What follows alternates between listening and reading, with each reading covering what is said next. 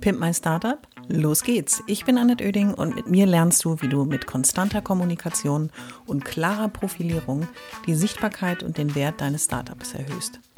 Ich bin Expertin für Unternehmenskommunikation, Selbstunternehmerin und berate seit vielen Jahren Startups. Mit diesem Podcast bekommst du immer am Montag und Mittwoch in einer kurzen Folge meine sofort umsetzbaren Profi-Tipps aus 25 Jahren Erfahrung. So sparst du Zeit und nimmst deine Startup-Kommunikation selbst in die Hand. Los geht's! Alle wichtigen Infos zur Folge und mir findest du in den Shownotes.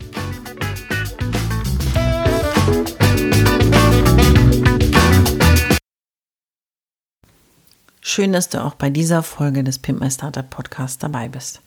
Ich hatte am Montag dir in so drei knackigen Schritten erzählt, wie machst du eigentlich eine Stakeholder-Analyse. Und für all die, die das noch nicht mal gemacht haben, empfehle ich die Folge Nummer 56, wo es genau darum geht, in drei knackigen Schritten vorzugehen und zu sagen, wer sind eigentlich Stakeholder, heißt ja Anspruchsgruppen. Ich habe es mal mit Zielgruppen übersetzt.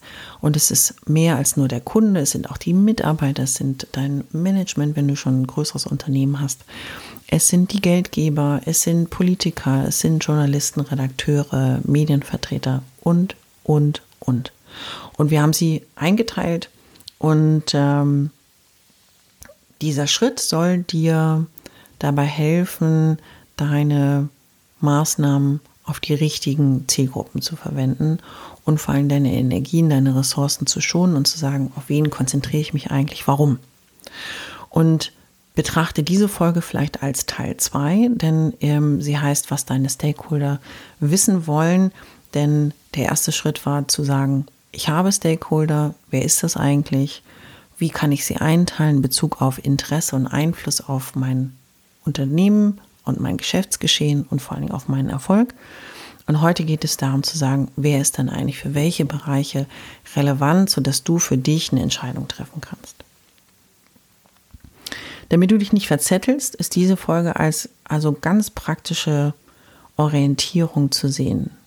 Du hast also ganz effizient deine Zielgruppen in, äh, analysiert und jetzt hast du eine Einschätzung gewonnen, mit wem du dich öfter und intensiver auseinandersetzen solltest und mit wem nicht so häufig, nicht so intensiv. Denn äh, so beeinflusst du deinen Erfolg effizient und schonst deine Ressourcen. Das habe ich gerade eben schon gesagt. Das heißt, es ist wahnsinnig viel auf deinem Zettel und du musst immer überlegen, nicht nur die richtigen Maßnahmen zu tun, sondern die Maßnahmen auch richtig zu tun. Und ähm, in der heutigen Folge helfe ich dir ein bisschen auf die Sprünge zu sagen, was wollen die eigentlich wissen. Und dafür habe ich mal die Stakeholder in drei verschiedene ja, Kategorien eingeteilt. Die eine Kategorie ist das Thema Verkauf.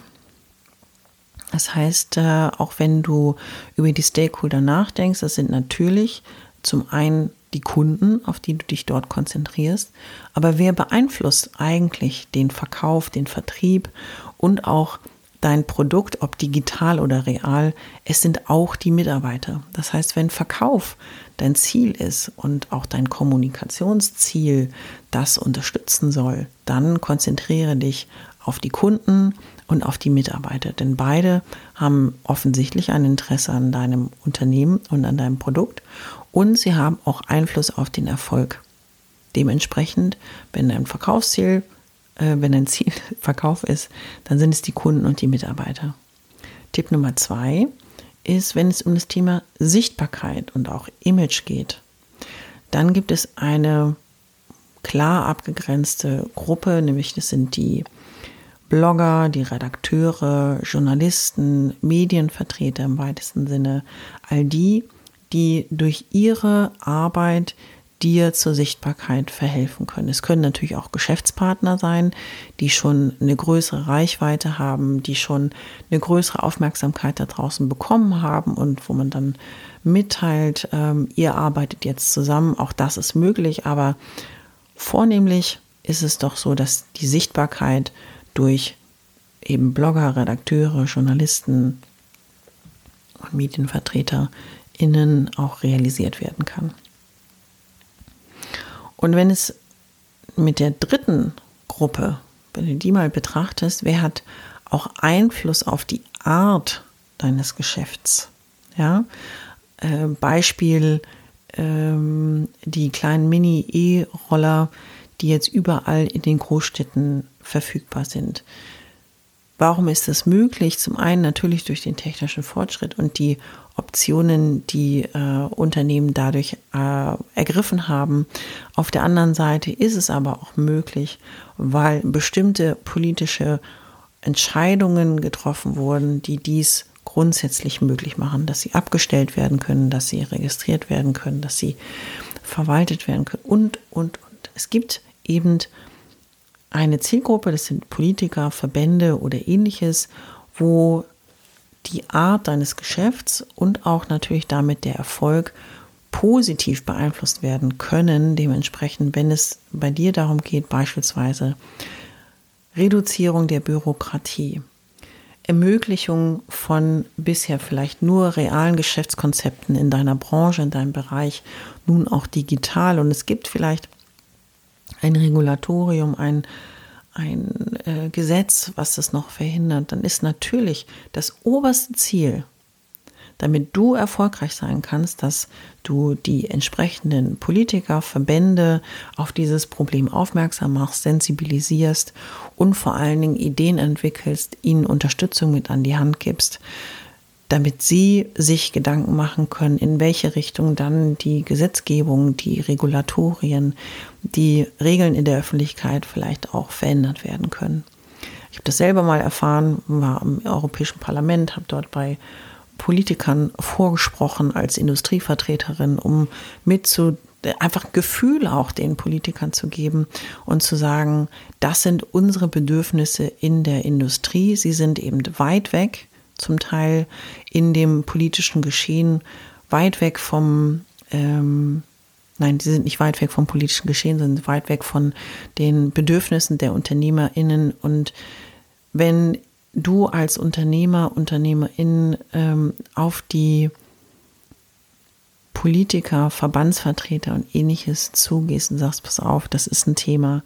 Und es ist nicht nur für mich ein Thema, sondern für viele andere auch dann schellen natürlich bei denjenigen die Alarmglocken und sie fangen an, sich auch für dich einzusetzen, weil das Ziel ist eben auch Dinge auch zu ermöglichen.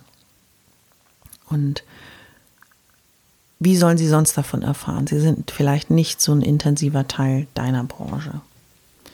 So, das waren jetzt meine, also Tipp, drei Tipps für den Teil 2 der Stakeholder-Kommunikation. Stakeholder, also die Anspruchsgruppen, die ich eingeteilt habe in drei Bereiche. Tipp Nummer eins, wenn dein Thema ist Verkauf, dann konzentriere dich auf Kunden und Mitarbeiter. Wenn erstmal das Thema ist Sichtbarkeit, dann guck, dass Blogger, Redakteure, Journalisten, alle die, die für Sichtbarkeit sorgen können, im Fokus deiner Startup-Kommunikation stehen. Und Tipp Nummer drei, wenn es darum geht, dein Geschäftsmodell in der Zukunft zu verändern oder überhaupt erstmal zu ermöglichen, geh auf Politiker und Verbände zu und ähm, geh in den Austausch, schau, inwiefern du dein Ziel dort auch durch gute Kommunikation erreichen kannst. Und damit sind wir auch schon am Ende dieser Folge angelangt. Und am Ende von jeder Folge habe ich ja immer einen Wunsch. Und hier geht es heute darum, dass du realisierst, dass wenn du mit deinem Startup antrittst, willst du in der Regel wirtschaftlich erfolgreich sein.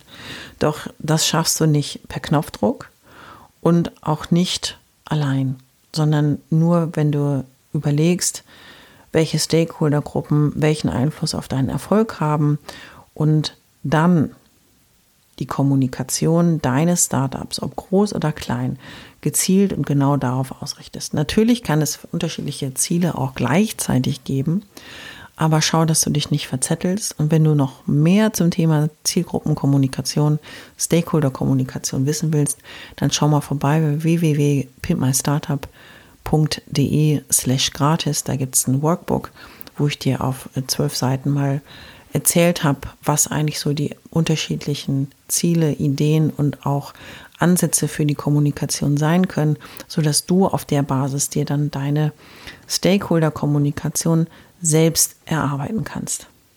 und los geht's. Ich hoffe, es hat dir gefallen und du bist durch meine Tipps ein wenig schlauer, aber vor allem mutiger geworden. Ich freue mich, wenn du meinen Podcast abonnierst und so ab jetzt keine Folge mehr verpasst. Immer montags und mittwochs. Und wenn es dir gefallen hat, schreib mir gerne eine Bewertung und gib mir 5 Sterne.